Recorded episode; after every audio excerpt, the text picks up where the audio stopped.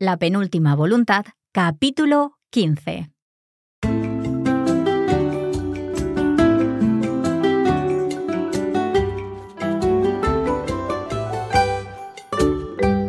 Hola a todos y bienvenidos a La Penúltima Voluntad. Yo soy Mark. Y yo soy Anabel. ¿Cómo estás, Anabel? Yo muy bien, como siempre, y ya sabes lo que voy a decir, yo con ganas. con ganas de saber lo que pasa. Este capítulo es un, un, capítulo interesante porque pues, se trata de algo un poco distinto, ¿no? Creo que vamos a saber un poquito más de un personaje que ha estado muy presente, pero del que no sabemos tanto. exactly. We've we've seen Carlos very much present throughout the whole story, mm. but we've never really seen his side of things. We've never really got an understanding of where the whole challenge, where the whole story, in a sense, has come from, and that's what we're going to find out in this chapter. Ah, pues no esperemos más, ¿no? no esperemos más. Vamos a por ello. Como siempre, vamos a leer el capítulo juntos y luego hablaremos de lo que hay en el capítulo después. ¿Te va bien? Me parece estupendo. A pesar de que vivía en una urbanización alejado del ajetreo del tráfico, a Carlos de los Llanos nunca le disgustó la ciudad.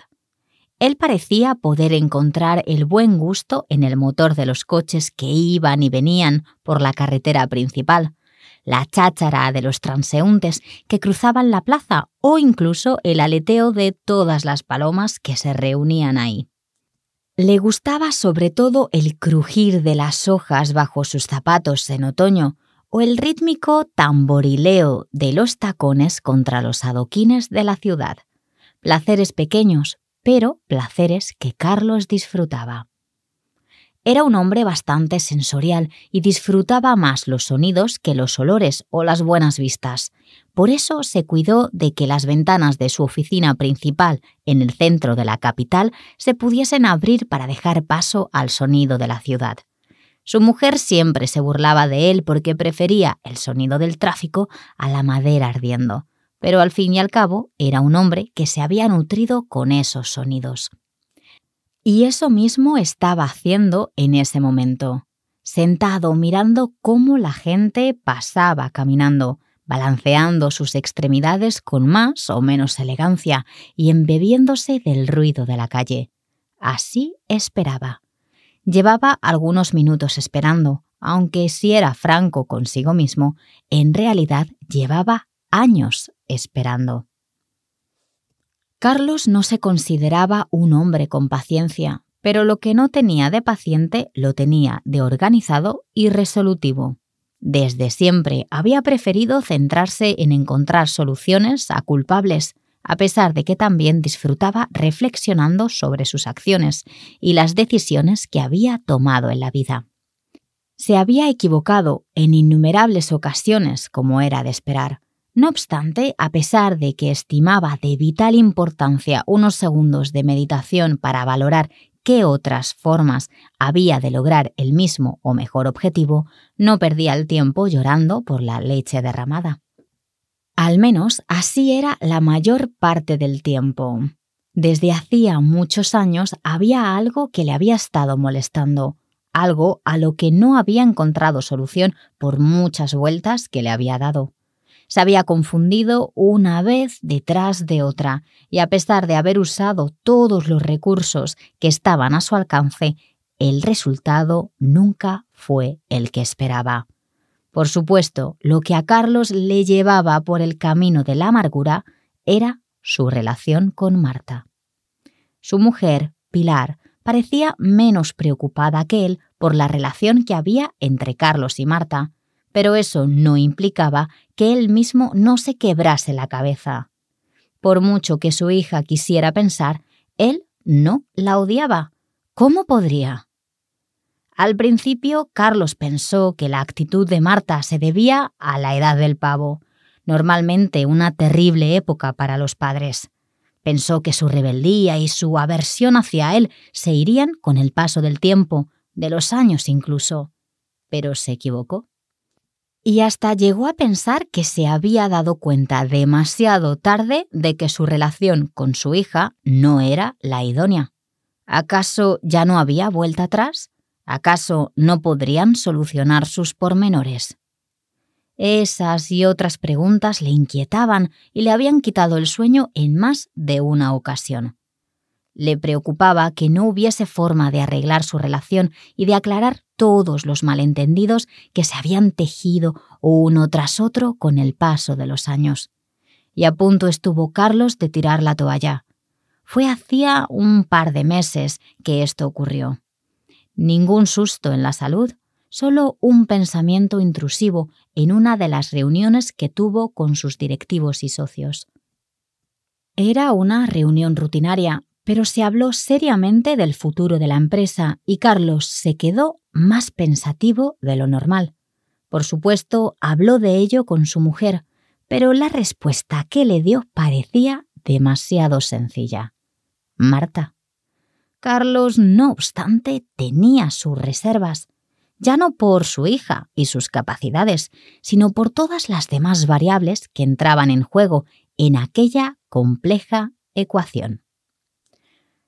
Tras unas semanas de reflexión, cabizbajo y derrotado, Carlos llegó a la conclusión de que su hija no podía tomar el mando de la empresa. No, al menos, si las cosas seguían como hasta ahora no era lo que él quería para la empresa y sobre todo no era lo que él quería para su hija y para su familia. Entonces, ¿qué? se preguntó en aquel momento. Y así trazó un plan. Su mujer lo llamaba excéntrico y cabezota, y no le faltaba razón.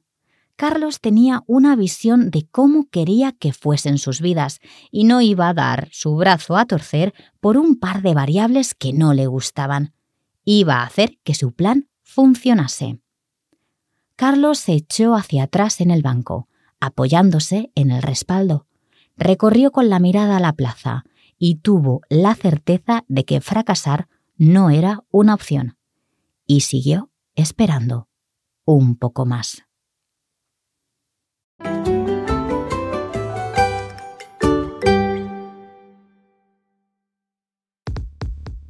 Listening to each episode of La Penúltima Voluntad is a great way to develop your Spanish at this advanced level. But if you'd like to make even more progress and improve your Spanish, you should know that there's a full online course available which will guide you through the chapters of the story and maximize your learning.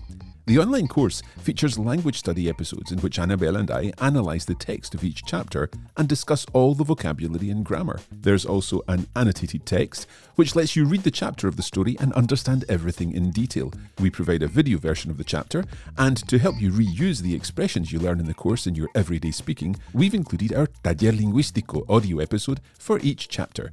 To find out how to access this fantastic resource, head to coffeebreaklanguages.com slash LPV.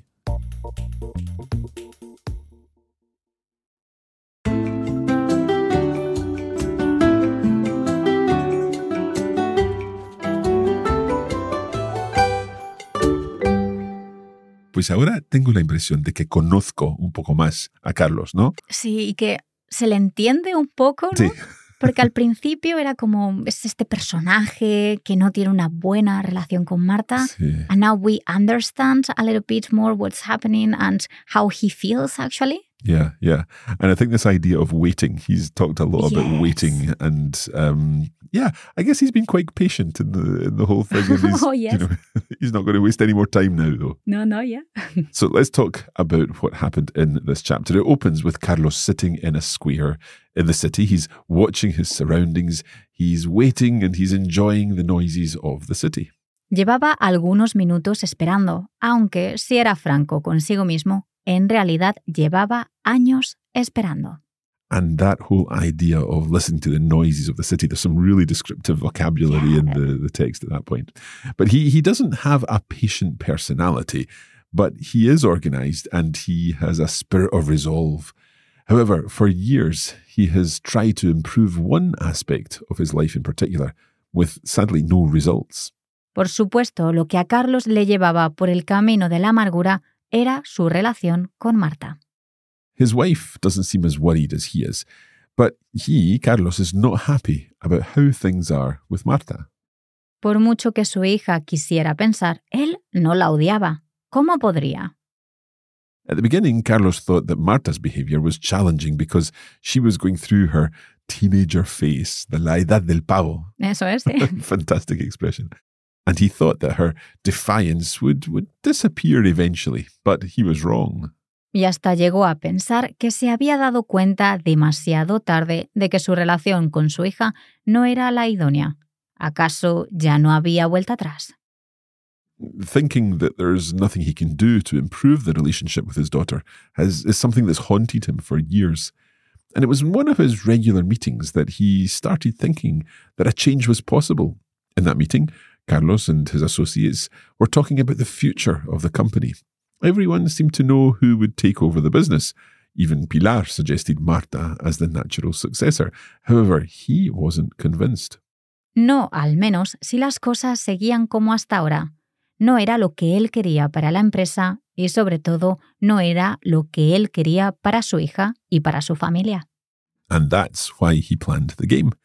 Now, although we've said that he's not got a patient personality, he is patiently sitting, waiting on, and he scans the square.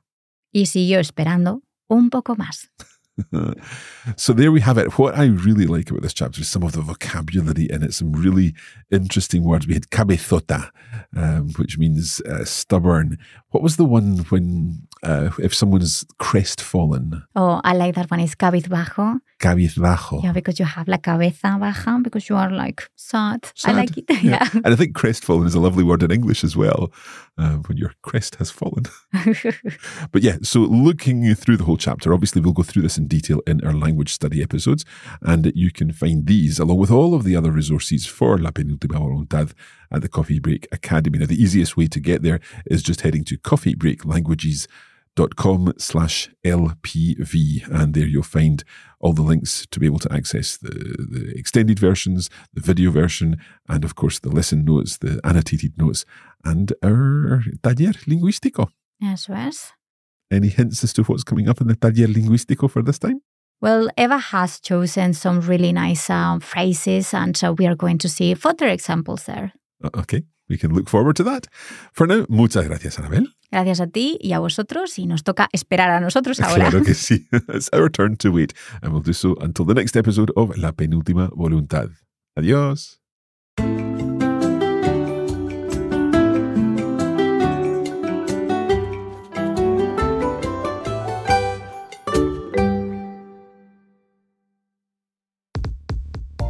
You have been listening to a Coffee Break Languages production for the Radio Lingua Network.